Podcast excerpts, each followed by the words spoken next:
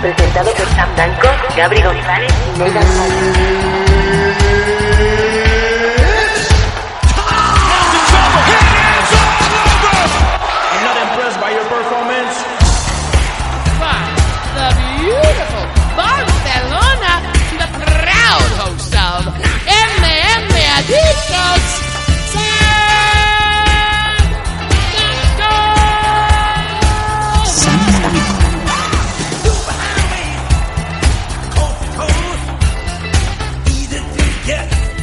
Hola, hola, ¿qué tal, queridos amigos? Eh, es el MM Adictos 137, yo mandándole notas notas de voz eh, privadas a Nathan Hardy justamente unos segundos antes de empezar, que ya James Brown ahí estaba cantando la canción quemando esa cocaína, ¿no? Antes justo de que otro Negretti le pusiera la capa por encima diciéndole, Nathan, ¿qué número es que no me acuerdo?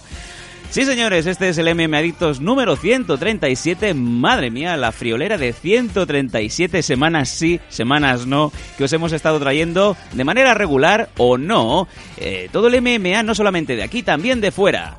El producto nacional de calidad que se llama MM Adictos. Y este programa, como siempre lo decimos, no tendría sentido, no, es que no, no tendría ni que estar en las ondas desde hace más de seis años si no fuera por la voz del sur, el señor Nathan Hardy. Muy buenas, ¿qué tal? ¿Cómo estamos?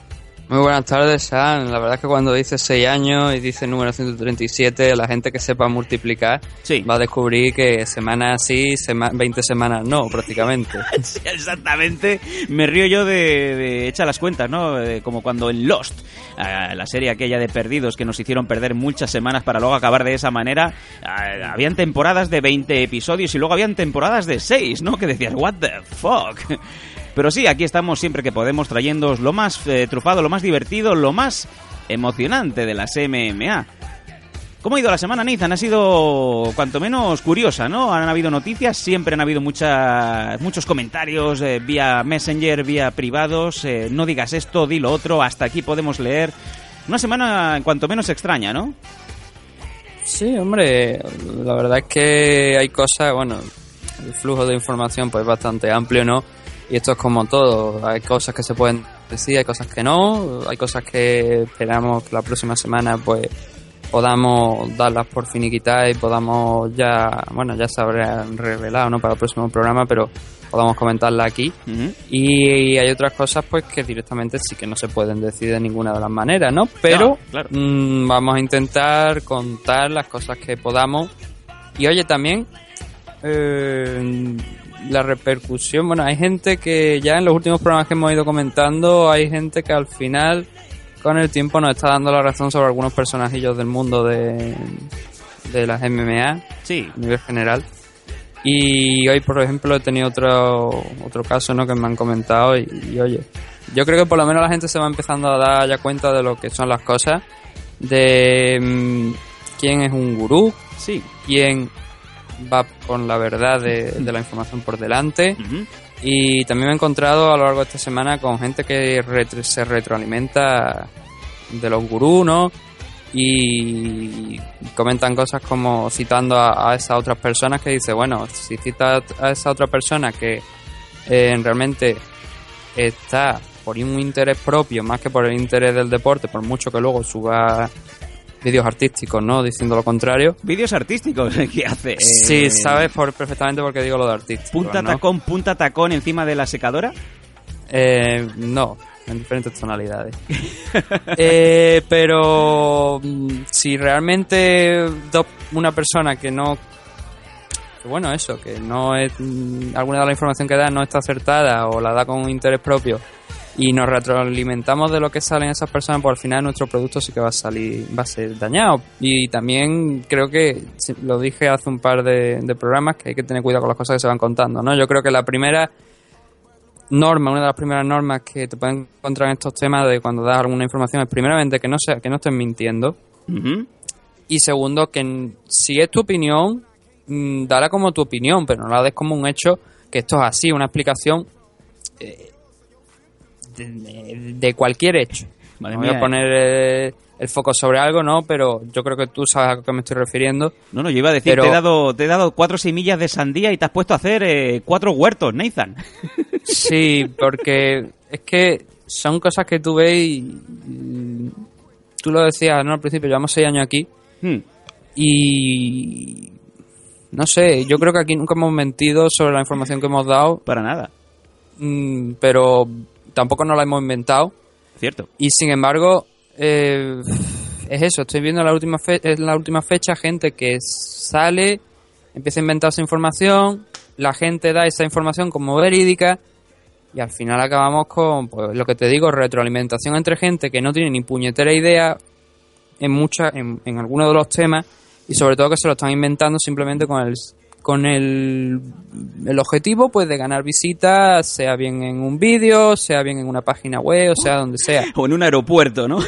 Sí, en un aeropuerto gritando en total soledad y absoluta. Exacto, y luego total el- y absoluta soledad. Y luego la otra parte de invitada, o en este caso entrevistada, mandándome los mensajes de mira que me ha, de- mira que me ha hecho el pavo este, ¿no? LOL. En fin, eh, bueno, vamos a ir sin más dilación ya directamente a empezar con el programa. Aquí Nathan parecía eh, eh, sentado ahí delante del at- del atril cuando estaba Steve Jobs diciendo que había superado el cáncer eh, bebiendo vasos de agua con olor a flores de Bach, ¿no? Mm. En fin. No, de hecho, a ver, yo no quiero dar lecciones de moralidad a nadie, pero ya te digo, seis años aquí, no, no hemos inventado nunca ninguna información y ahora viene gente que, pues que sí que le pagan por algo, por, por dar ese tipo de información y sabemos que, ganan- que ganan dinero por ese tipo de información y están mintiendo, es que lo tengo que decir así, o están mintiendo o están aportando su punto de opinión y vendiéndolo como un hecho y eso es algo que yo, que no soy periodista, que no gano un puñetero céntimo por esto, pues no me gusta. Sin embargo, ellos lo están haciendo.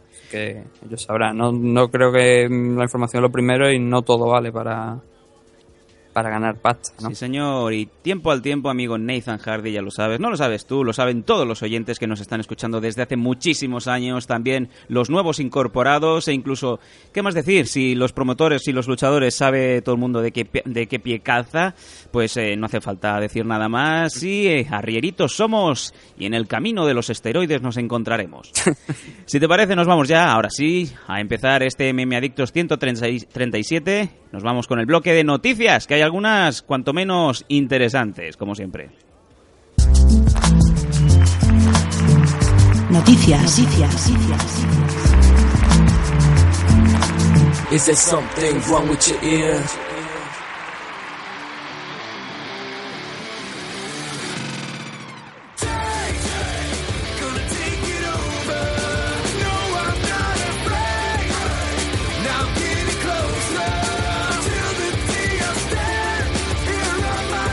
También os diré una cosa, amigos, eh, gurús del MMA, que bueno, esto, bueno, me voy a callar, ¿no? Si queréis informaros de las noticias eh, fehacientes, si queréis escuchar eh, de boca de los propios eh, protagonistas del MMA nacional eh, las noticias, lo que pasa, lo que deja de pasar, escuchar MMA Adictos, ¿no? Que es aquí donde desde hace, pues, seis años, madre mía, que es que lo repetimos una y otra vez, vienen ellos, eh, se expresan libremente y dejan entrever lo que es, sin rumores, sin eh, correveidiles.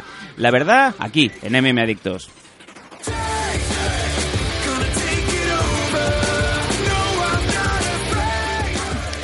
Y hablando de la verdad, Nathan, la verdad es que Diego, Brandao se ha llevado un susto de muerte, pero creo que más aún el patrón del club de striptease, en donde ayer pues eh, hubo algo más que fireworks, ¿no, Nathan?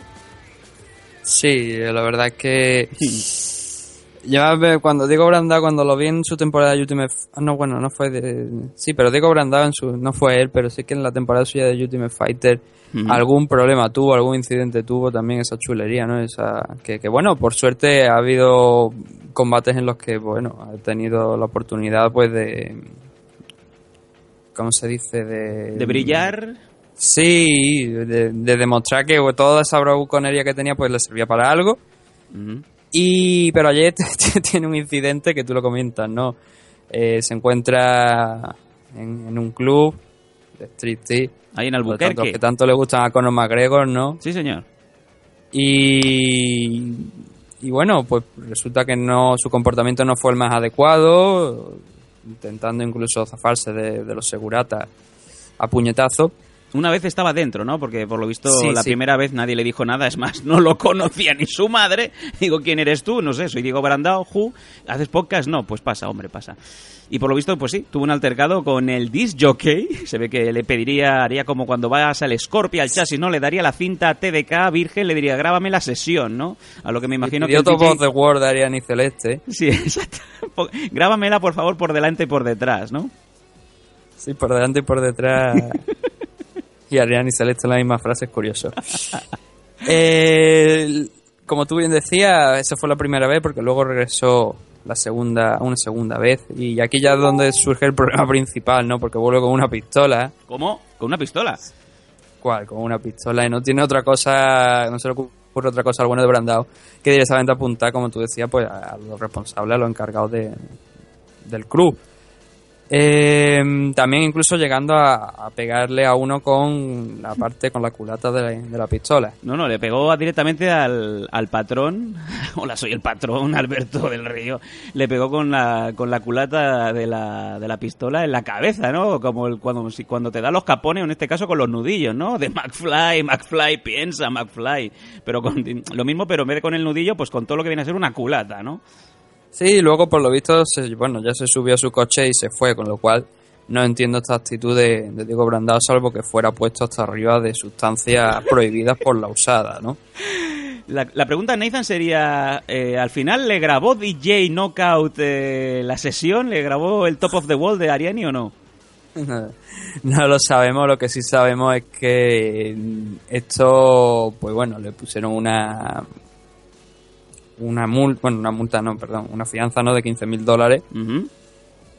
Y lo que creo es que ya ha salido ahora mismo, pero claro, tiene unos cargos que, bueno, hablamos de, de asalto, hablamos también de apuntar a alguien con una pistola, que son graves, son bastante graves y ya, bueno, USC ya ha sacado su comunicado, ¿no? Diciendo que va a investigar un poco más, lo, que suele- lo típico que suele hacer en estos casos, como fue también recientemente el caso de John Jones y con, con ese enfrentamiento con la policía.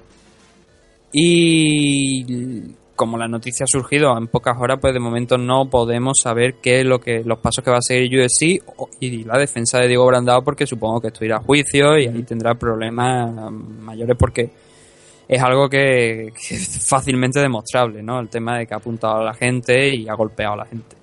De hecho, se ha pronunciado UFC, pero de manera muy preponderada en, en cuestión de no nos, no nos vamos a pillar los dedos, simplemente dicen que eh, lamentan lo sucedido y que van a seguir muy de cerca la evolución de los acontecimientos y entendemos que obrarán en consecuencia. Lo que es muy posible, Nathan, es que puede que sí, por no decir seguro que sí, va a ser la última vez que hayamos visto a Brandao en el suelo de Zufa, ¿no?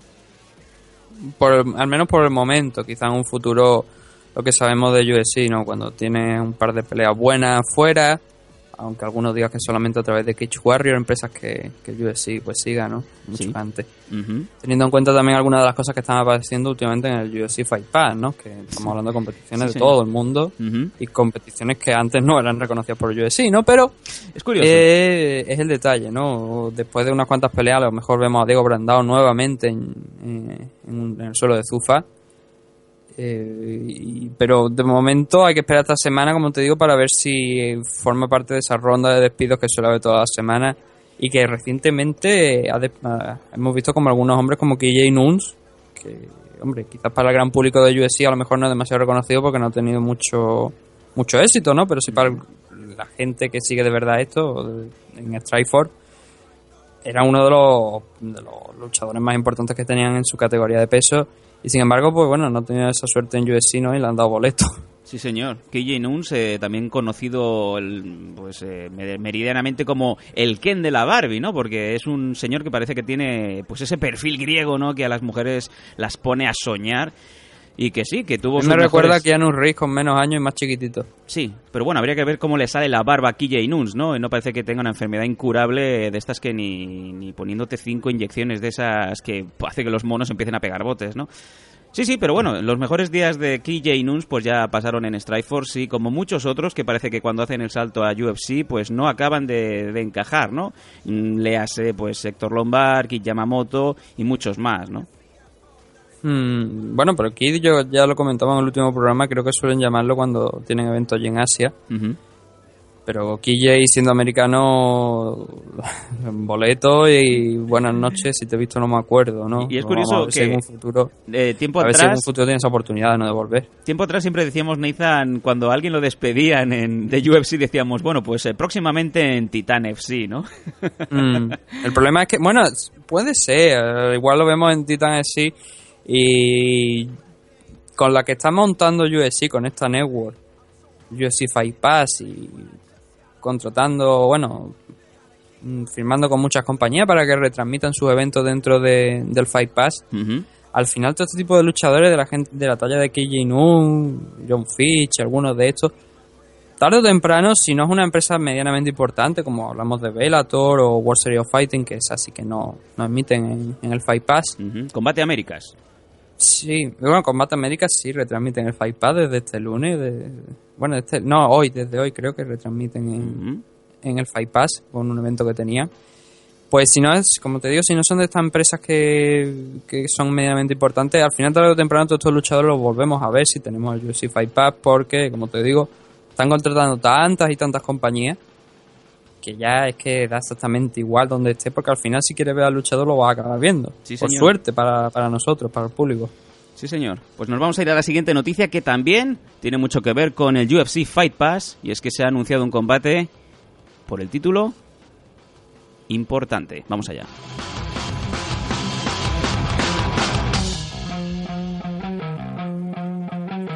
Wait for it, wait for it.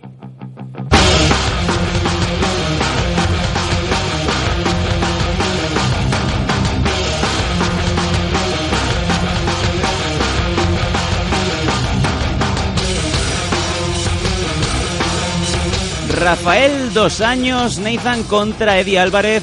Combate por el título en UFC Fight Pass el próximo 7 de julio.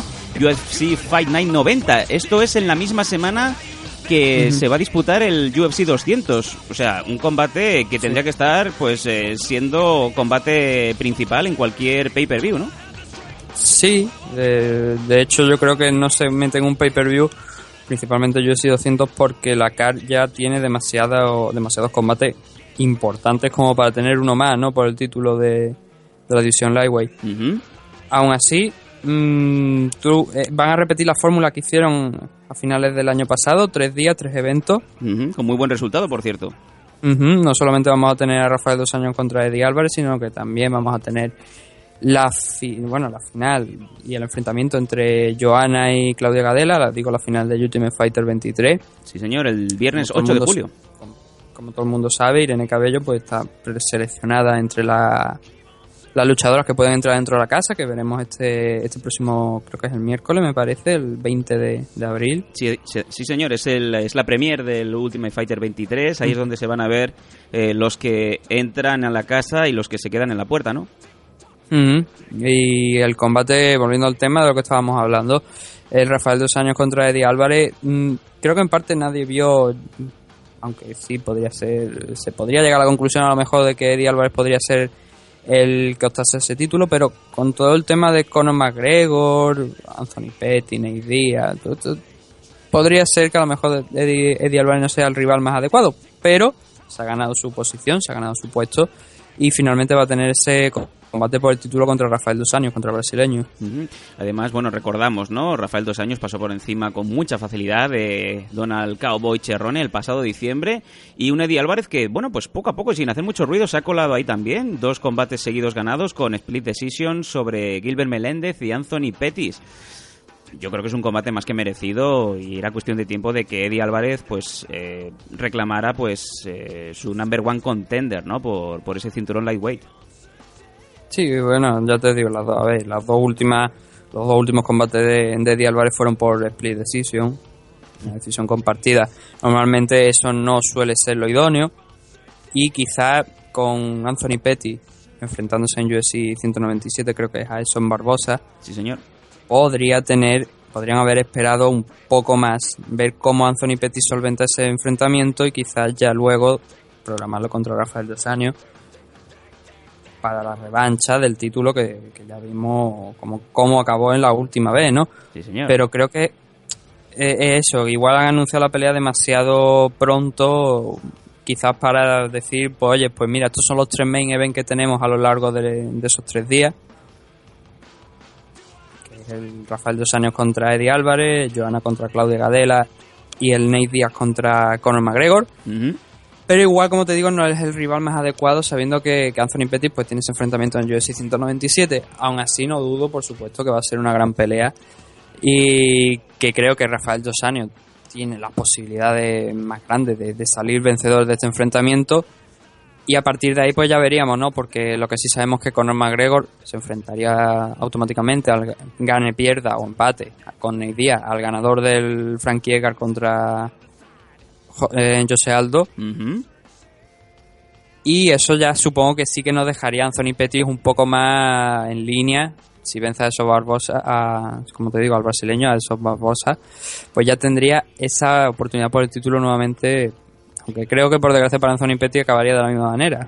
Anthony Pettis que suele tener eh, bastante Por cierto, por cierto, ¿no? pero Sí. ahora, antes de, de darte la palabra, sin olvidar al señor Khabib, al señor ruso, a The Eagle, que ayer volvió a ganar en su regreso a, al octágono, sí, después de, de- de lesiones diferentes, Sí, señor. y que igual también hubiese sido un rival bastante adecuado para, para Rafael Dos Años, pero ellos han tomado esta decisión, ellos son los que llevan este negocio. Y ellos han decretado que Eddie Álvarez debería ser el luchador que está aquí, y teniendo en cuenta la victoria de Khabib, teniendo en cuenta, como te he dicho, la- el próximo enfrentamiento de Anthony Pettis, creo que habría, había rivales más importantes que Eddie Álvarez en este mismo momento como para haberle puesto a Rafael dos años, pero ellos sabrán por qué lo hacen y, y por qué lo han hecho en esta fecha. A todo lo dicho por Nathan, yo apostillaría, no puedes obligarle al mono que le das una pistola a decirle a quién tiene que dispararle primero en la rodilla, ¿no?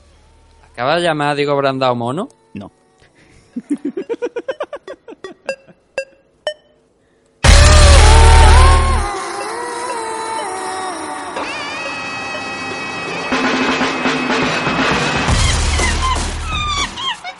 Estuve lloviendo unos cuantos chimpancés. Sí, dime, dime Nathan Hardy. Que, ayer- que decía que ayer estuve lloviendo unos cuantos chimpancés y a un señor gorila. Ah, fuiste al Loro Parque de Benalmádena, ya, además de prostitución y cocaína, también hay, hay animales.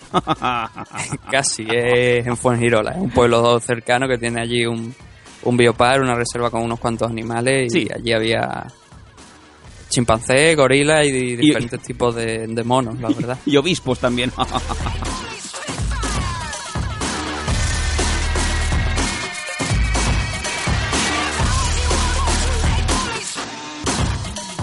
Bueno, y en esta ecuación, ¿dónde queda Conor McGregor? Porque todo quedó como que se quedaba en un hiato, se quedaba en una pausa, en un paréntesis de no sabemos cuánto tiempo, o un combate que al principio estaba estipulado así, Rafael dos años contra Conor McGregor, que por lesión del brasileño, pues fíjate tú qué ecuación más rara, que entró a, a jugar Nate Diaz y nos rompió totalmente la baraja por el medio, ¿no? Bueno, ya te lo he dicho, ¿no? ¿Cómo quedaría la situación? Sí, sí. Conor McGregor tendría automáticamente esa defensa del cinturón featherweight ante, bien, ante Jose Aldo o Frankie Edgar. Y a partir de ahí ya veríamos. Eso estamos hablando ya, pues cerca de a lo mejor de finales de año ya sabría, sabríamos qué puede, qué puede pasar con, con Conor McGregor. Pero de momento la información es la que tenemos y es lo que hay que ver. No quiero jugar a gurú, tanto que los críticos no quiero jugar a gurú, solamente puedo dar mis impresiones Sí. la impresión es que yo creo que Conor McGregor, para desgracia de o bien de Aldo o bien de Edgar, retendrá el cinturón featherweight y seguramente volverá de nuevamente a la carga para, para optar a ese cinturón lightweight. Sea en aquel momento quien sea, sea Rafael Dos Años, sea Khabib, Eddie Álvarez o, o Anthony Petty o quien haga falta. Pues nos vamos a ir a la última de las noticias antes del corte publicitario, una noticia que eh, empezó a primeros de semana, pero que no por ello es menos importante y se nos va a quedar atrás. Ahí lo vamos a contar. Vámonos.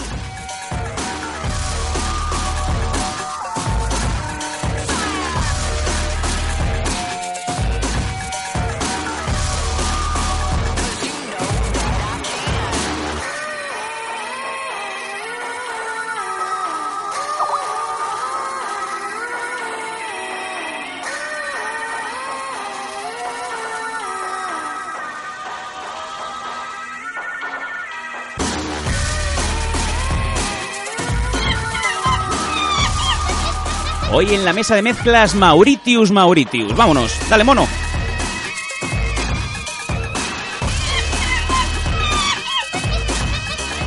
La última de las noticias, si me baja... Muchas gracias Mauritius. Eh, es un mono eh, es un mono espartano, no, no, no sé muy bien, eh, me lo trajeron con el prospecto, ponía Spartan Monkey, no, no sé muy bien Nathan de dónde viene, pero de momento veo que le va bastante eh, una especie de música rara, electrónica, que no vamos a definir aquí mismo, ¿no? La última de las noticias, y mm, ya como bien lo he comentado, es a principios de semana, saltó la bomba, por fin Nueva York va a tener UFC. Nathan Hardy, 12 de noviembre, por fin se hizo el anuncio en el propio Madison Square Garden y pues ahora parece que todos los principales luchadores quieren ir ahí a pelear, a debutar en el evento de la ciudad por antonomasia, ¿no? La capital del planeta, como suelen decir los yankees. Sí, estaba, bueno, la firma de, de, de ese evento, ¿no? De que se iba a celebrar, de que todo ya por fin estaba legalizado. Estaba Chris Wayman, Mm, que nativo. bueno, sí, por eso te digo que se espera que, que esté en esta CAR, ¿no? Y también se espera, bueno, una de las que ha reclamado la oportunidad de, de estar en este, en este evento es Ronda Rousey. A eso íbamos. Así que, bueno, ya hemos dado el titular, ¿no? Que ella espera estar ahí. Eh, Ronda Rousey, ella elige dónde, dónde tiene que estar, ella elige contra quién tiene que luchar. Increíble. Y ella sigue huyendo de, de Chris Justino, ¿no? Cierto, cierto. Chris Justino que tiene que pelear en breve. eh. Y realmente... Contra Leslie Smith en UFC, en UFC 198 en Brasil. Y a partir de ahí pues ya veríamos, ¿no? Ella ha reclamado una pelea en 140. Ronda Rousey ahora mismo no es campeona, no hay nada que le ate. Sí, Ah. Travis Brown. La eh, no hay nada que, que le ate para defender el título, ¿no? Porque ya no lo tiene. Así que, ¿por qué no? ¿Por qué no vamos a hacer de este, de este evento una, una gran noche? Tener a Chris Wayman, que, bueno, tiene que enfrentarse nuevamente también a Luz Rojo. Y ¿por qué no podríamos tener este enfrentamiento de 140 libras entre Ronda Rousey y Chris Justino y ver cómo acaba ya por fin la cosa, ¿no? Esta rivalidad que no ha sido rivalidad porque realmente no hasta ahora no estaba Chris en UFC, aunque según la página web la consideren como hombre. Pero por Manolo. fin, yo como te digo, espero Sí. que ya tengamos esa. Ya salgamos de duda y veamos quién es realmente la mejor de las dos, la mejor luchadora de las dos, aunque no tengo casi ninguna duda ¿no? de quién es, pero hay que verlo, ¿no? Y por el medio se nos va a quedar posiblemente ese combate entre Misha Tate contra Amanda Nunes. Un combate que, bueno, es que. ¿Sabes lo que pasa, Nathan? Y yo creo que muchos de nosotros, los oyentes de Meme Adictos, vamos a estar en el mismo en el mismo jarrón, ¿no? A punto de romperse ese jamón de la... ja- jarrón, no jamón, de la dinastía Ming.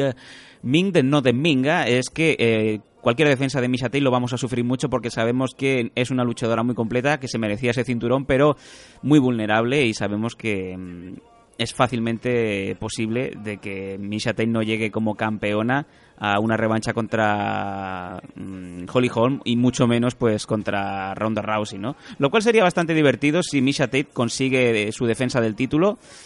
Ver qué pasa, ¿no, Nathan? Eh, sabemos que a Dana White eh, le gusta muchísimo los money matches y yo no te digo que sería capaz de anunciar un Misha Tate contra Ronda Rousey 3 dejando a Holly Holm por el medio.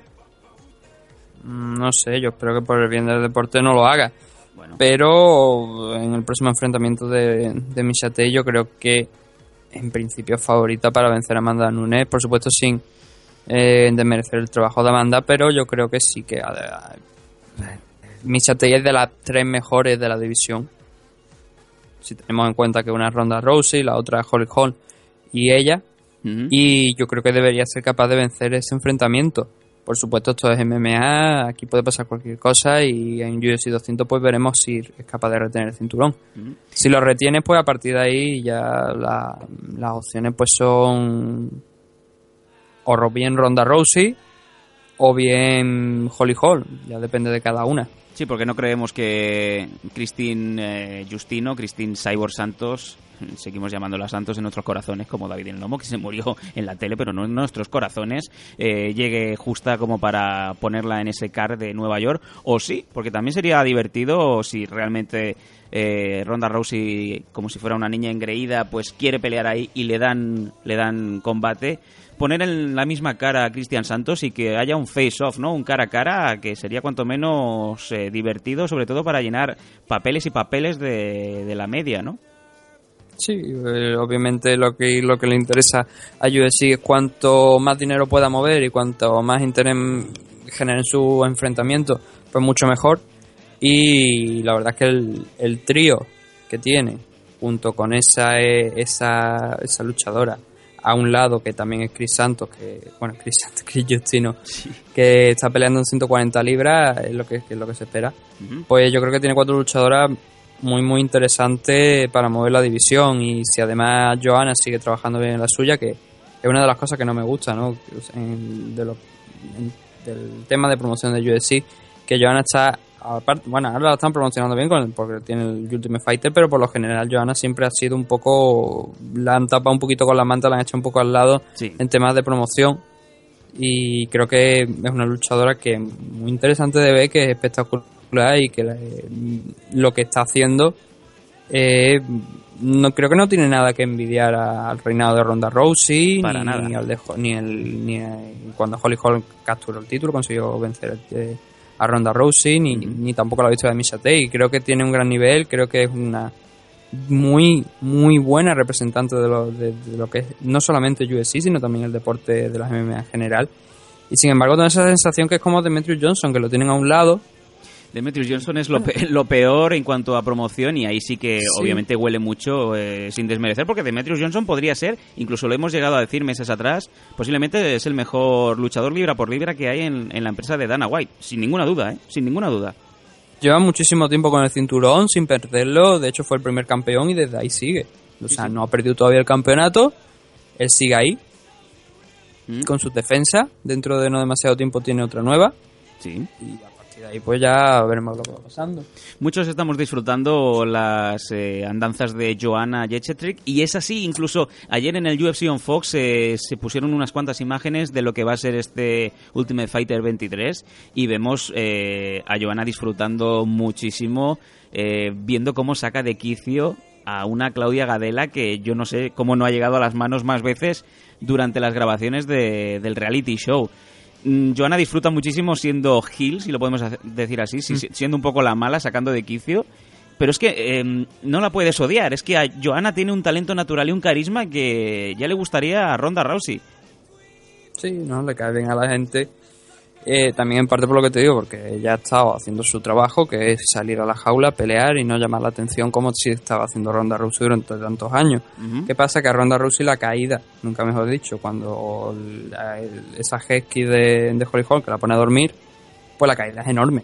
Si a lo mejor ahora llega, llegamos a esta semana, como hemos dicho, de UFC 200 y Johanna pierde el cinturón, pues tampoco pasa nada, ha perdido el cinturón y ya está. O sea, la hostia que se, va que se pegaría Johanna si pierde, si pierde el- este enfrentamiento no sería tanto como la que se ha pegado Ronda Rousey. Sin dudas. Y la gente quiere, es que la gente la quiere, quiere a la polaca. Porque yo te- es lo que tú estás diciendo, ¿no? Tiene ese carisma natural, cae bien a la gente y está ahí ella en silencio, trabajando, trabajando, trabajando, y ya está, y es lo que hay. Y creo que es como realmente debería ser la gran mayoría, no está delante de un micro constantemente hablando, haciendo películas, haciendo chorradas. Sí. Que para ellos sí le suponen un, unas ganancias importantes, pero claro, en el momento en el que pierde el cinturón, eh, y es una de las cosas que comentamos cuando ya Ronda Rousey perdió el cinturón, se abría ese esa puerta al y ahora qué porque la gente a la, gente reconocía a Ronda Rousey porque tenía cinturón de UFC ahora que lo ha perdido ha perdido el invicto ha perdido el cinturón todos esos contratos de películas de publicidad ¿dónde acaban? Y si ahora vuelve nuevamente a UFC 205 206 en Nueva York y pierde ese enfrentamiento que tenga ¿qué es lo que pasa con ella? condenada de por vida Y no, eso, Nathan, que como bien dices, ¿no? A Ronda Rousey se le ve muy forzada y la típica pregunta, ¿no? Que se hace los americanos en plan, eh, cuando están ahí, se juntan los chavales, ¿no? Ahí en esos bares, mientras están viendo partidos de, de fútbol americano universitario, ¿no? ¿Tú te irías de cañas, te irías a tomar unas gordas con Ronda Rousey o con, o con la polaca? Todo el mundo diría con la polaca. ¿Sí o no? Pues claro que sí. Sí, sí, no, totalmente de acuerdo. Eso de vamos a hacer apuestas, ¿no? De venga, ¿a quién le pegas? ¿Le pegas a este o al otro? Y, y- y te ríes con ella, no, no de ella. Porque con Ronda sabes que si luego hay, hay broncas, aún saldrás perdiendo porque se va a poner esa cara Parece cuando hace Brown. Sí. o luego te pide un niño. Hazme feliz.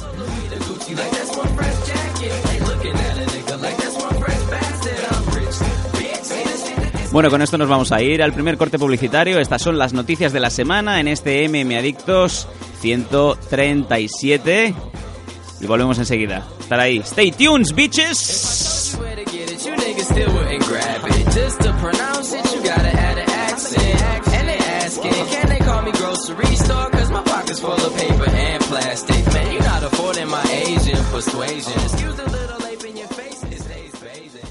Radio 4G. Las mejores emisoras del mundo y mucho más.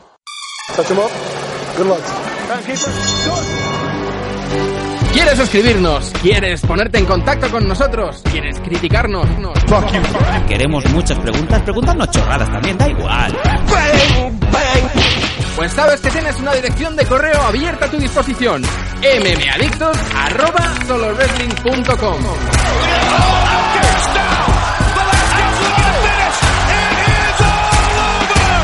mmadictos@solowrestling.com.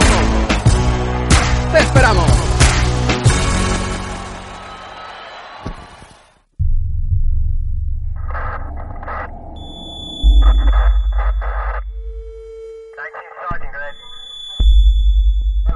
Entra con nosotros hasta el final del pasillo.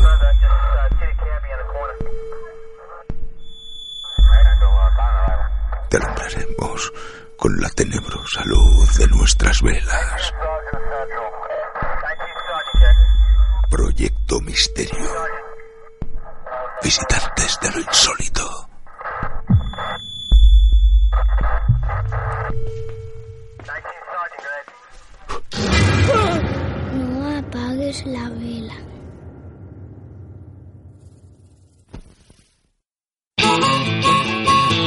Si te gusta el baloncesto, esto es tu emisora. Radio 4G USA. Yeah. Good music in this bitch. Yeah. Yeah. Finally famous. Hey. Man, I was up early in the AM. Legs would be aching. Feet would be aching Yeah, amigos, sí señor, el mejor flow, la mejor música, la información, al dedillo, al punto, al punto muy hecha, ¿cómo te gusta? A mí me gustan crudas, a mí me adictos.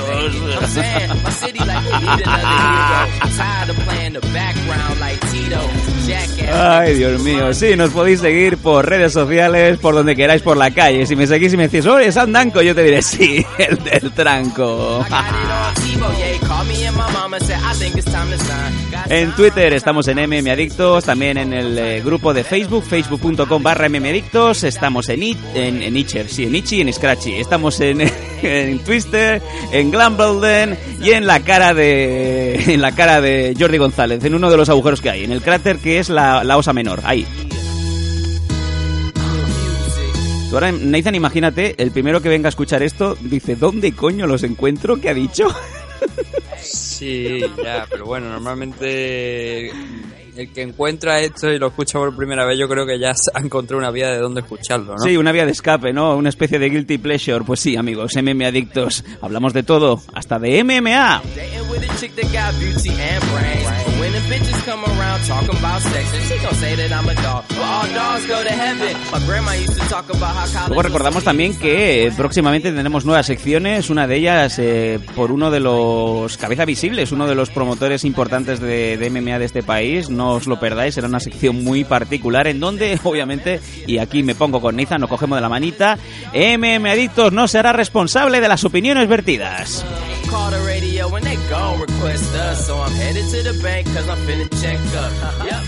Bueno, venga, nos vamos a ir al UFC on Fox que se disputó este pasado fin de semana.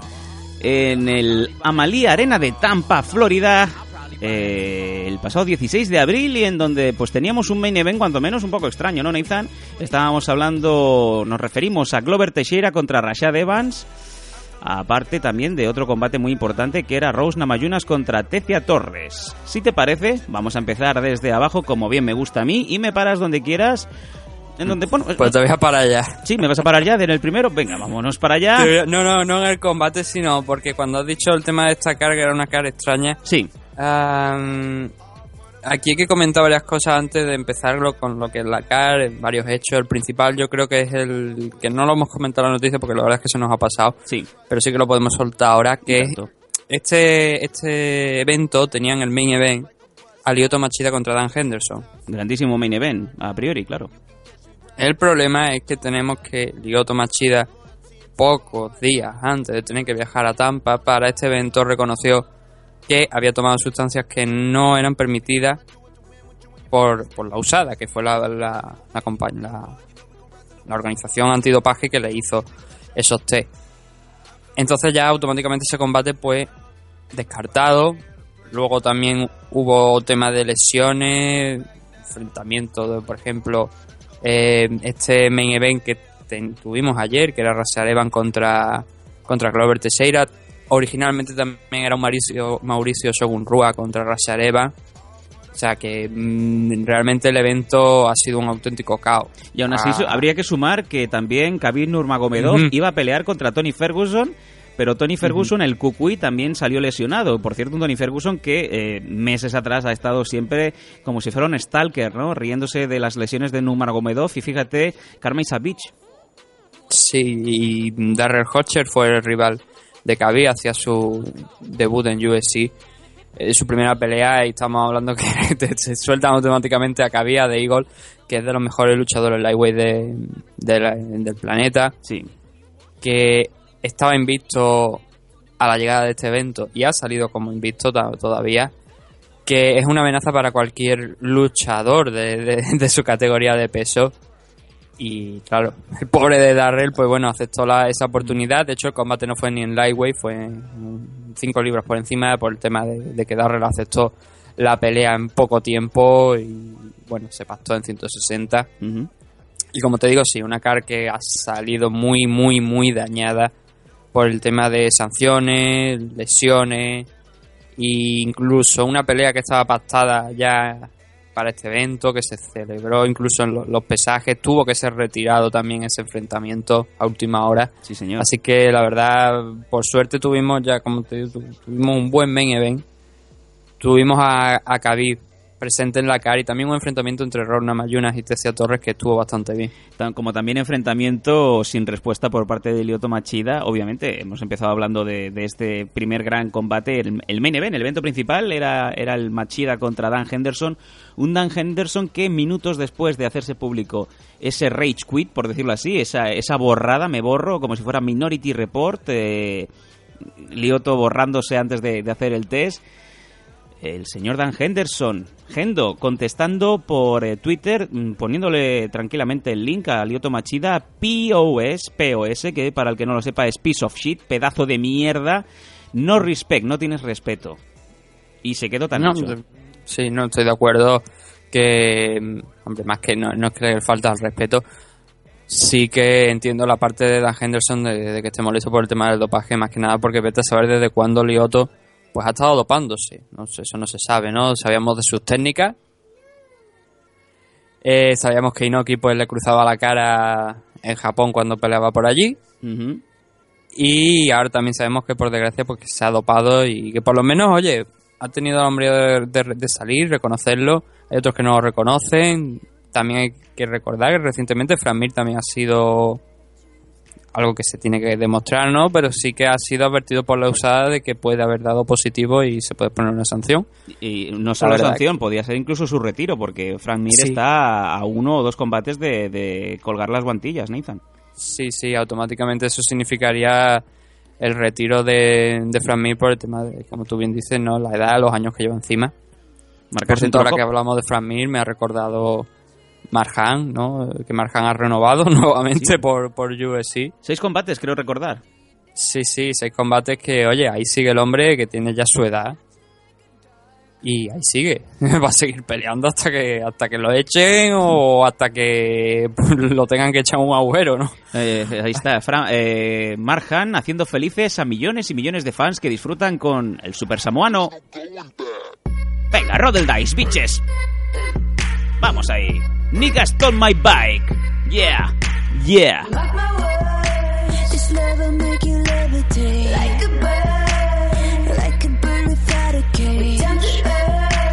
If you choose to walk away, don't walk away. It's in the palm of your hand now. Vamos a leer ahora sí, si os parece bien, desde abajo los combates principales, eh, los combates que se emitieron primero de todo en el Fight Pass, los que se emitieron en Fox y ya la main card. Vamos allá. Empezamos, Nathan, ya pues eh, bien, ¿no? En la welterweight, Eliseo Saleski dos Santos ganando a Omari Akhmedov por TKO. En la middleweight, César Ferreira ganando a Oluwale Bangbose. Este creo que salía, era un actor que salía en eh, Perdidos. Y en la Bantamweight, vaya, vaya combate, combate buenísimo. John Dodson ganando a Manuel Gamburian por ti que yo en apenas 37 segundos. eh, y como bien comentaba Joe Rogan en, en la repetición, se cuentan hasta 97 uppercuts. En 30 Sí. segundos, Nathan. Eh, una de las cualidades de John Dawson es la velocidad que tiene.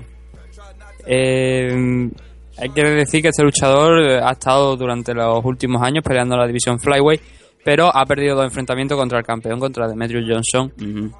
Así que ha considerado pues volverse nuevamente a la división Bantamweight y su primer enfrentamiento, como estábamos viendo, era contra Mabel- Mal- Mambel Gamburian, eh, experto judoka, ¿no? Ronda Rousey bien lo sabe.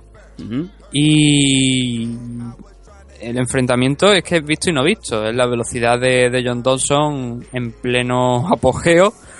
Eh, lo noquea, pero es que hay cosas que me preocupan de- de- del tema de Don Johnson, de, esa, de, de John Dawson. Ah, digo, Sí. Don Johnson, el que se follaba Don Johnson, John a Dawson, Melanie sí, mira, cuando intervine en Radio 4G, precisamente fue cuando el tema de Demetrius Johnson contra John Dawson. ¿También te preguntaron por Don Johnson? Pero, o sea, tú te veías, claro, el juego de palabras de Demetrius Johnson, John Dawson y yo, su puta madre. ¿Cómo? Nathan, por favor. Don Johnson, que por cierto en el 86 No, vino no, no, al- ojo, cuando me refiero a su puta madre, una forma de hablar. Ah, vale. estoy diciéndolo, no estoy acordándome de la madre de nadie. Don Johnson vino al Ángel Casa Show en el año 86 en televisión española y pidió eh, dos whiskies y cinco rayas de cocaína. Y así salió a, a la entrevista. Verídico, en hecho.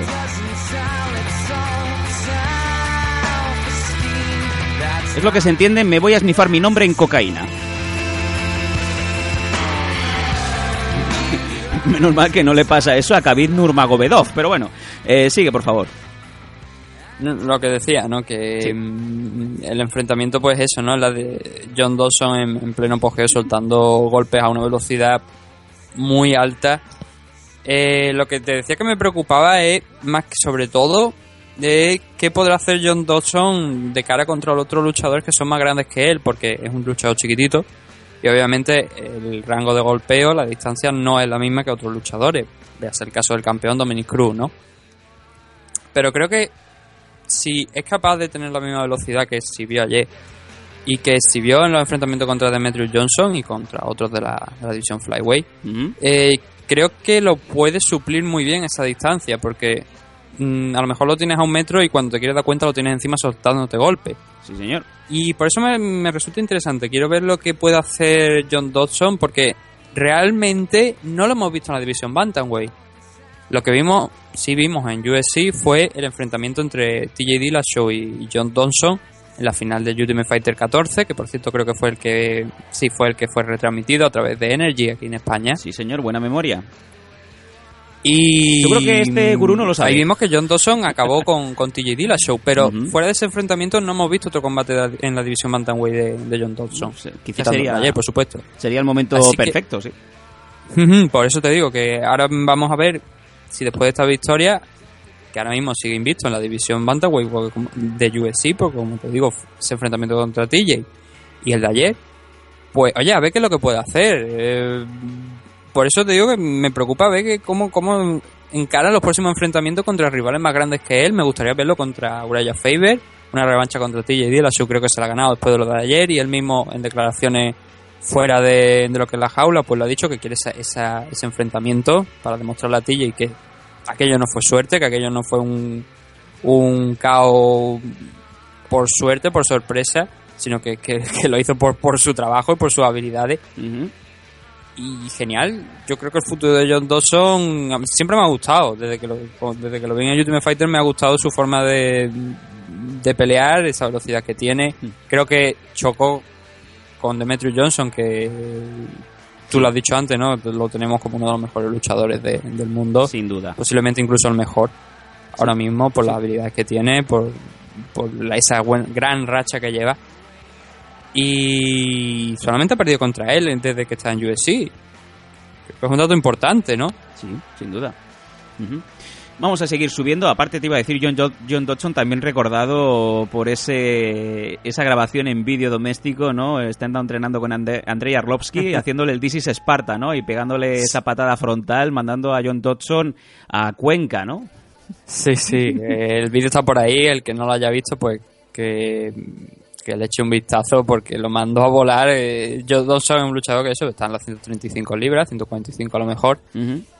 Y el viaje que le pega, pues lo manda con. Incluso con la protección, porque obviamente si le da lo desmonta.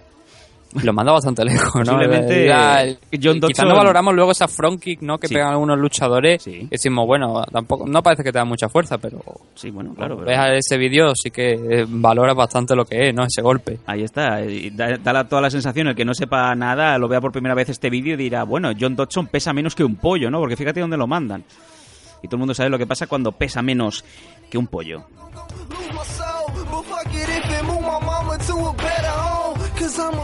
Me lo follo. Michael Graves eh, en la welterweight ganando a Randy Brown por sumisión por rear naked choke y en la welter también el argentino Santiago Poncinibio ganando a todo un corma aquí, o sea, otro luchador con nombre y, y el argentino Poncinibio pues en racha ganadora, Nizan. Ojo, tengamos en cuenta al argentino.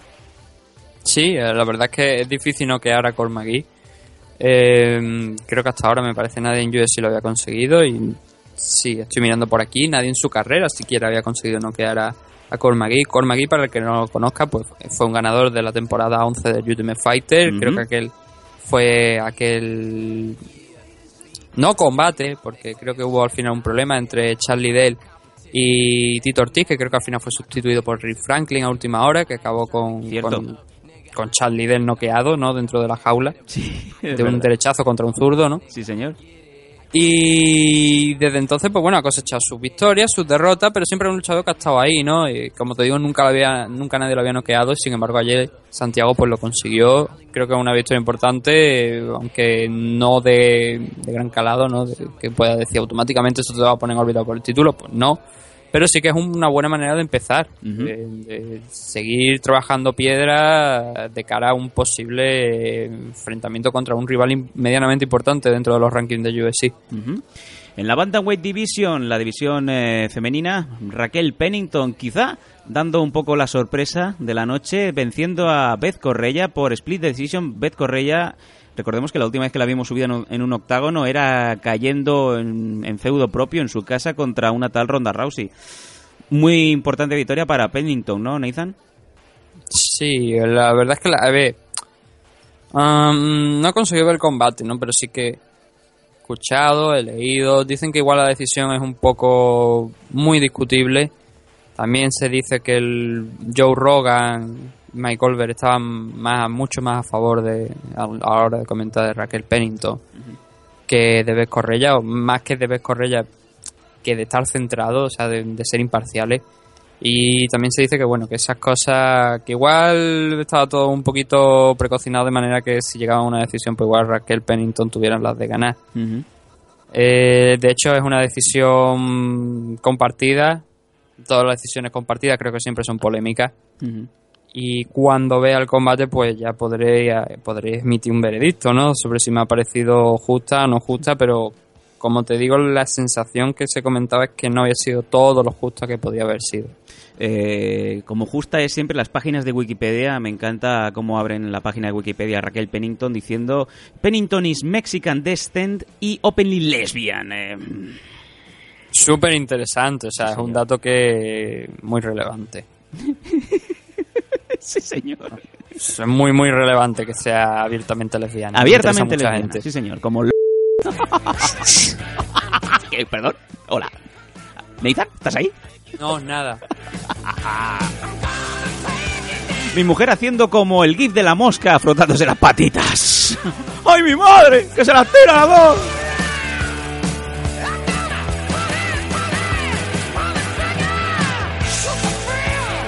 ¡Chupa King!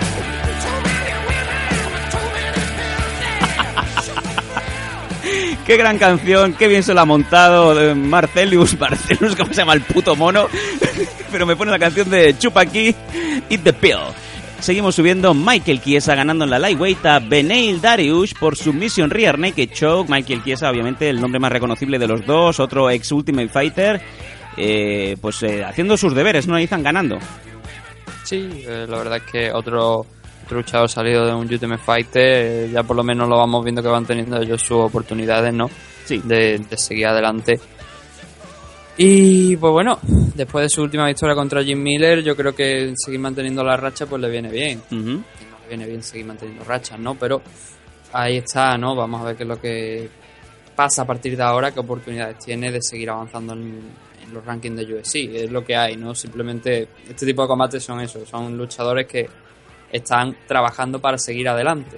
No están trabajando por una oportunidad por el título, ni, ni por el título en sí mismo, sino por seguir adelante. Y el que gane de esto, pues obviamente tiene esa oportunidad y, a los otros pues les complica la, la vida en, en UFC. Otro que también trabajando mm, muy merecidamente en la Featherweight Cup, Swanson ganando a Hacker and Díaz. Nathan Cup Swanson también necesita ya estar arriba, ¿no? Sí, eh, la verdad es que una de, las- de las cosas que me planteé mientras estaba viendo esta pelea era si Cass Johnson hubiese coincidido en sus buenos años de- con Leonard García, cierto, cómo cierto, podría haber acabado ese combate. cierto, así es, así es. Pero los dos últimos enfrentamientos de Cass pues no habían sido los más idóneos. El último contra Matt Holloway hace ya mm, no, no, un año casi, un año, menos de un año, pero por dos días. Y la verdad es que es un luchador que siempre es llamativo, siempre gusta de ver, ¿no? Esa última racha de derrotas contra Frankie Edgar, que no es un cualquiera, ¿no? Y contra Matt Holloway, que también está a un gran nivel dentro de la división Featherweight, pues lo habían puesto un poquito al margen de, del escenario de- por una pelea por el título. La victoria contra Hakran pues le sienta muy bien y obviamente a Hakran que mm, tenía una buena racha de victoria antes de entrar a UFC, pues ahora este, esta cuarta derrota en su carrera profesional le frena esa progresión. Y es un combate el siguiente, el que ya hemos comentado un poco por encima, Khabib Nurmagomedov haciendo lo que mejor sabe, que es pasar por encima de la gente, en este caso de un recién llegado, con muy mala suerte o no, porque solamente tenía 12 días de preparación, Darrell Horcher, TKO, segundo round, en un catchweight de 160 libras, Nurmagomedov, el cual, pues Nathan, ya está ahí, ya, ya ha llegado Sí. a lo más alto y se merece ya ser el próximo aspirante a, a título, ¿no? Sí, de hecho yo creo que ese enfrentamiento contra Tony Ferguson automáticamente lo hubiese puesto en disposición de enfrentarse por el título. El problema es que, pues bueno, Tony se lesionó y había, yo creo que querían mantenerlo en activo. Hay que recordar que este hombre fue el último que venció a Rafael Dos Años. Queda Un claro. dato muy, muy, muy importante. Es el único hombre que ha conseguido Rafa- vencer a Rafael Dos Años. Bueno, no, no es el único que ha conseguido en, en UFC, pero sí el, el último luchador que ha derrotado a Rafael Dos Años. Y el combate está hecho, obviamente. Khabib contra, contra Rafael, ahora que Rafael es sobre todo campeón. Quizás si en, en ese momento Rafael ya no tiene el título, pues el interés disminuiría un punto, pero seguiría siendo un gran combate por el título, o sea, contra quien sea. Como grande, Nathan sería también la camiseta de uno de los fans que estaban aplaudiéndole a Khabib. La camiseta leía lo siguiente: Si el sambo fuera fácil, se llamaría Jiu-Jitsu. Oh, oh, oh. Dan Fields.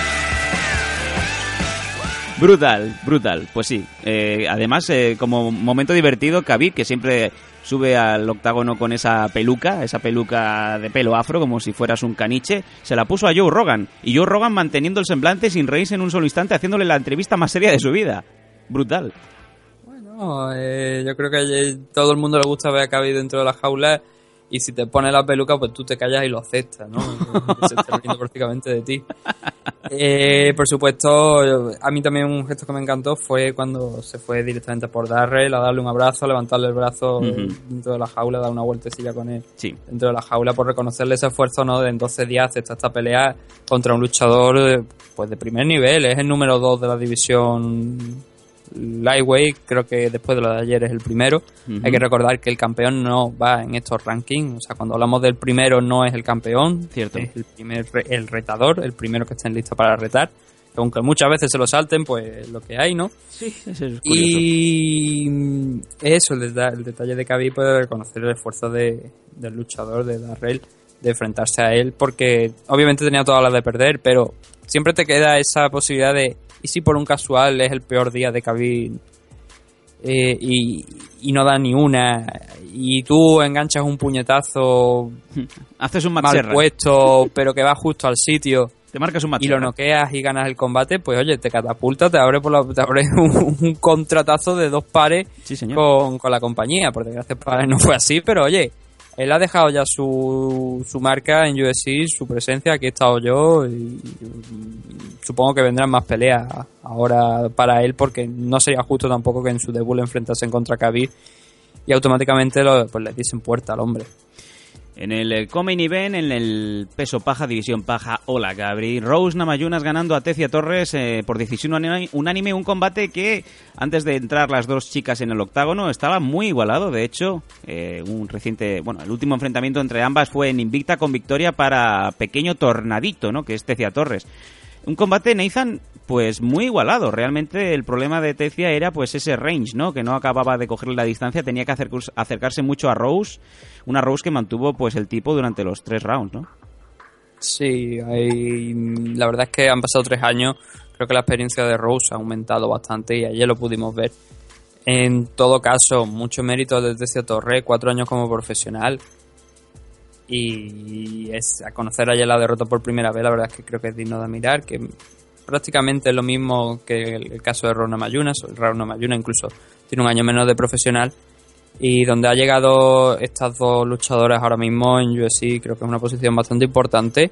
Obviamente Rowe yo creo que ya tiene, está en predisposición, después de, no hablamos solamente de que se ha cargado a Angela Hill, estamos hablando de que se ha cargado a Paige Van Zandt, que nuevamente ha vengado esa derrota que tuvo contra Tese Torre, está en línea para el enfrentamiento contra la campeón, la, con- por el campeonato. Ahora mismo no sabría decirte si inmediatamente después de ese enfrentamiento que tendremos en julio o si posteriormente, pero sí que ya creo yo que podría ser- sería la, una buena próxima retadora para el cinturón de quien sea la campeona en ese, en ese momento. De hecho, Rose Namajunas ya ha comentado que eh, lo que necesita ahora es descansar 3-4 meses sin eh, volverse a, meter en un gimnasio, dejarse crecer el pelo y, según palabras de ellas textuales, dejarse crecer el pelo para también mm, dejar de pensar eh, en, la lucha de la manera enfermiza en la, en la que ha estado, ¿no? Y de hecho se ha visto una Rose Namajunas cuanto menos sorprendente, ¿no?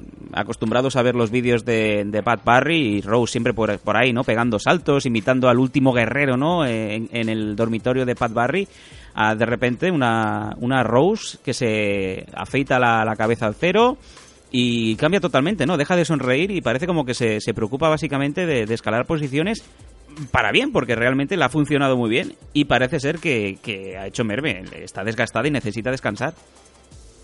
Sí, me recuerda mucho a la sargento, no, recuerdo el nombre de la película, el papel de Demi Moore en aquella película. La Teniente O'Neill. Eso, la teniente O'Neill. eh, por el tema de Rapoy, porque está en una misión, que la misión era pues avanzar como fuera eh, puestos en, en lo que era los rankings de UFC. Yo creo que esa derrota contra Carla Esparza por el título pues le hizo mucho daño. Sí, sí, sí. sí. Es lógico y normal que le hiciera mucho daño y cambiaron las cosas y, oye, está ahí, ha lleva tres victorias consecutivas a partir de aquí, como te digo, eh, lo siguiente podría ser esperar ese enfrentamiento o bien contra Johanna o bien contra Claudia, todo depende de quién venza. Pero está ahí, ¿no? Por suerte para ella no, no tenemos un nuevo caso Paz Barry, ¿no? Al principio cuando llegó con mucha fuerza, eh, debutó en Invista, decíamos, oye, pues mira, lleva una buena derrota, una buena de victorias, ¿no? Luego tuvo esa derrota contra ese Torre. Luego ya vino, por supuesto, lo del Ultimate Fighter, que ahí sí que vimos que, que tenía mucho nivel. Y por suerte, tres años después aquí lo tenemos, ¿no? Ahora con ese tema de, de descansar, vamos a ver hasta dónde extiende ese descanso y a partir de ahí, que es lo próximo para Rona Mayuna. Venga, que nos vamos al main event de este UFC on Fox.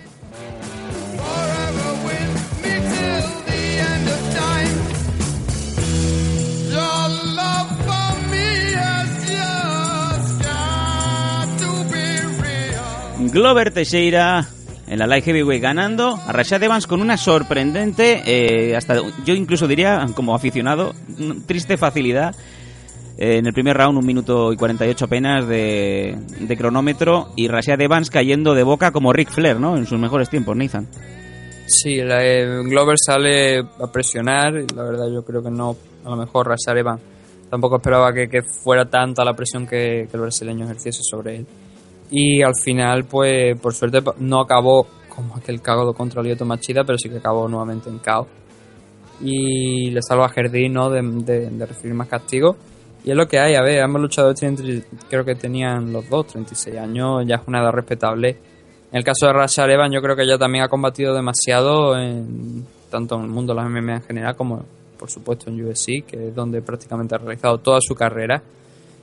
Y no sé, eh, eh, la verdad es que coincido contigo, ¿no? Con lo, con lo que con lo que has dicho de que dio bastante pena. Pero pena, no pena de mm, La pena que te da cuando ves a, pues fíjate, precisamente hace años eh, cuando Rashad Evans eh, noquea a Chuck Liddell. La misma pena que ves cuando Quinton Jackson no puede pues con Ryan Bader, ¿no? Quizás son la pena de esos luchadores que los has visto eclosionar, los has visto llegar a la cima y, y ves como pues sus mejores días han pasado, ¿no? Y el primer, eh, el primer preocupado es el propio Rashad Evans. Ha dado una entrevista diciendo que tiene que make up my mind, ¿no? Tiene que aclarar la cabeza y pensar que ya no es el Rashad Evans de, de antaño, un Rashad Evans que también ha estado mucho tiempo lesionado y que ya, pues él ve que los años se le han echado encima y, que ya no tiene ni la explosividad ni la velocidad que tenía hace unos años. Sí, bueno, la edad por supuesto no perdona, ¿no? Y las lesiones tampoco.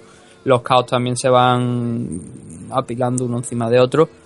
Y igual ha llegado el momento de que Rashad Evans pues cuelgue los guantes, se quede en esa posición de comentarista en USC, en esos shows de, de Full TV o de Fox, que creo que está bien ahí.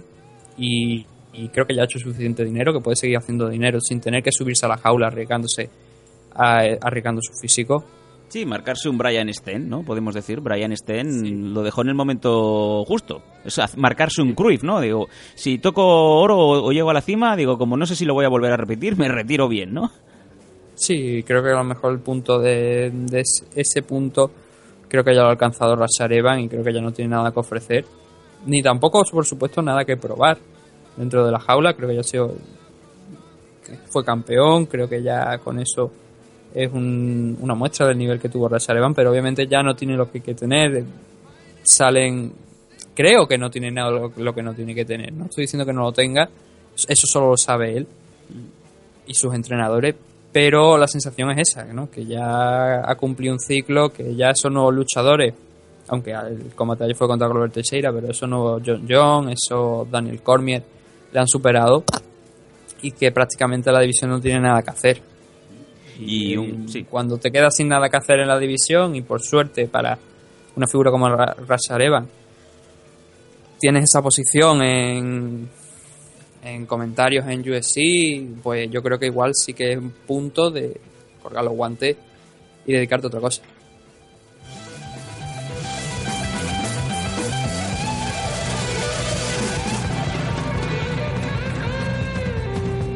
Y un eh, Glover Teixeira que, bueno, muy inteligentemente sabe que mm, ahora mismo pues tanto John Jones como Daniel Cormier les queda un trecho y no quiere quedarse sentado en el sofá esperando a que le llegue la oportunidad públicamente. En la entrevista que le hizo Rogan, nada más eh, salir victorioso, pidió a Anthony Johnson, el cual también está obviamente esperando, ¿no? Su oportunidad. Un combate que tendría todo el sentido del mundo, ¿no? Para ver quién es el, el número 3 indiscutido, ¿no? Sí, ahora con Glover habiendo vencido a, a Rashad Evans, pues sí, sería una buena, un buen, un buen enfrentamiento entre Anthony Johnson y, Glover para determinar pues quién tiene las posibilidades de ser el próximo retador al título. Pues sí, señores, con esto ya acabamos de ponerle el lacito a este paquete, el paquete del eh, UFC on Fox, Teixeira contra Evans, eh, combate de la noche, Eliseu Saleski dos Santos como, contra Omari Akhmedov y la performance de la noche, la actuación estelar, tanto para Glover como para Michael Chiesa, todos ellos se han llevado 50.000 cucas, ¿no? Que siempre va muy bien, Nathan, para, para comprarle... em, esas, esas, eh, esos aparatos, esas gafas de realidad virtual a tus chiquillos, ¿no? Y seguir malcriándolos, ¿no? Sí, sobre todo si eres el combate, los luchadores que, que de- pelean en el opener, ¿no? Que suelen ser los que menos cobran. Ese bono de 50.000 pues obviamente solventa muchos problemas. Sí, sobre todo sabiendo que Reebok pues a lo mejor te paga 5.000 pavos, ¿no?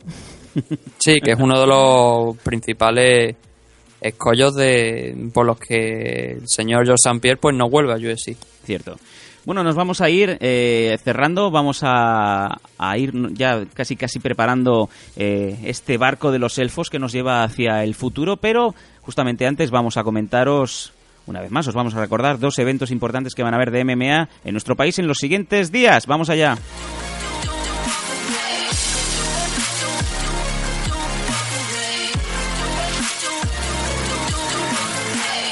El primero de los dos, AFL 8 en Canarias. Vaya pedazo de evento y bien lo decían, es posiblemente una de las carteleras más completas que se van a ver nunca en este territorio nacional español.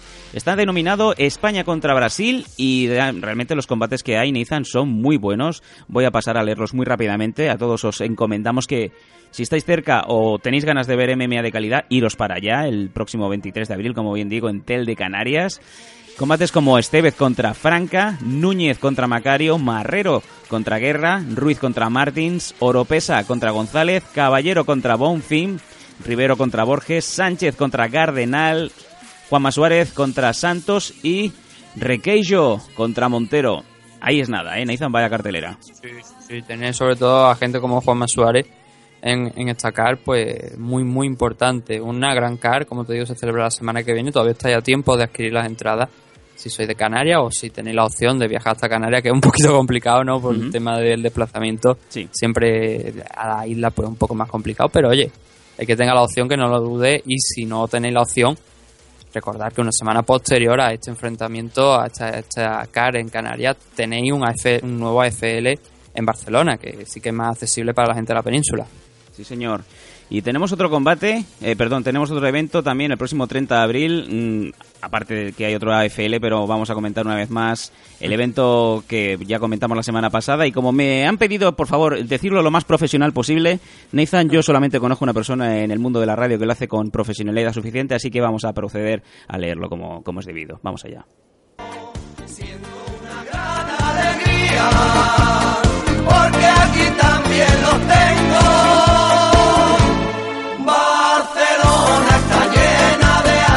próximo 30 de abril ya tiene a tu disposición el combate especial espectacular. Llega la MMA a tu ciudad, amigo. Vámonos. MMA Castilelón. Artes marciales mixtas. Pabellón municipal Aldea Mayor de San Martín. El espectáculo de los deportes de contacto. Apertura de puerta a partir de las 5 de la tarde. Entrada anticipada 12 euros, taquilla 15. Rubí, Sardañola, Mataró y Granollers. MMA Castilelón. Artes marciales mixtas. Yo no me lo perdería. ¿Te lo vas a perder tú? Joven Nacional.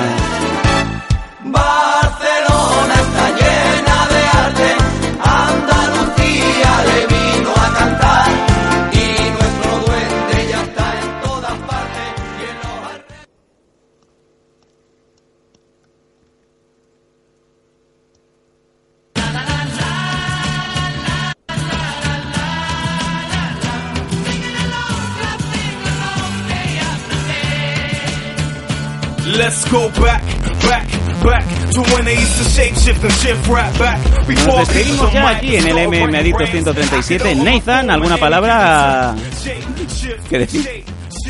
Yo, hombre, me hubiese preguntado, me hubiese gustado preguntarle al señor eh, jamones pues, entrando a la troposfera qué puedo hacer para librarme de esos jamones, ¿no? Pues entrena mucho y bebe leche. De vaca, no de burra.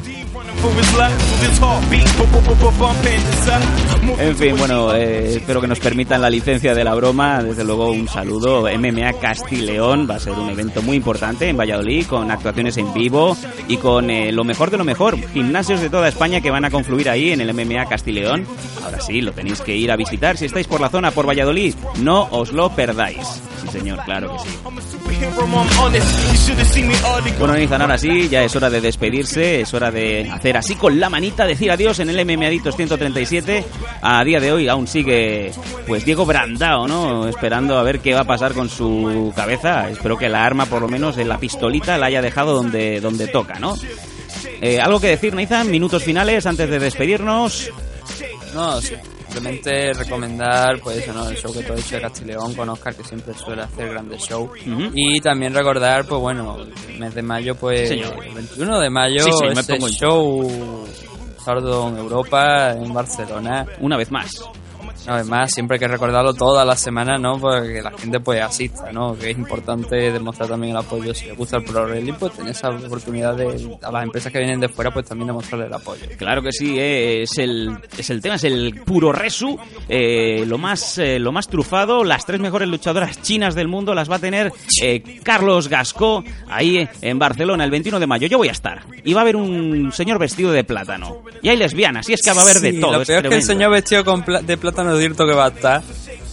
Y yo también voy a, voy a estar. Eh, te digo, yo confirmo mi presencia, por eso también estamos aquí. También tanto insistiéndonos con el show.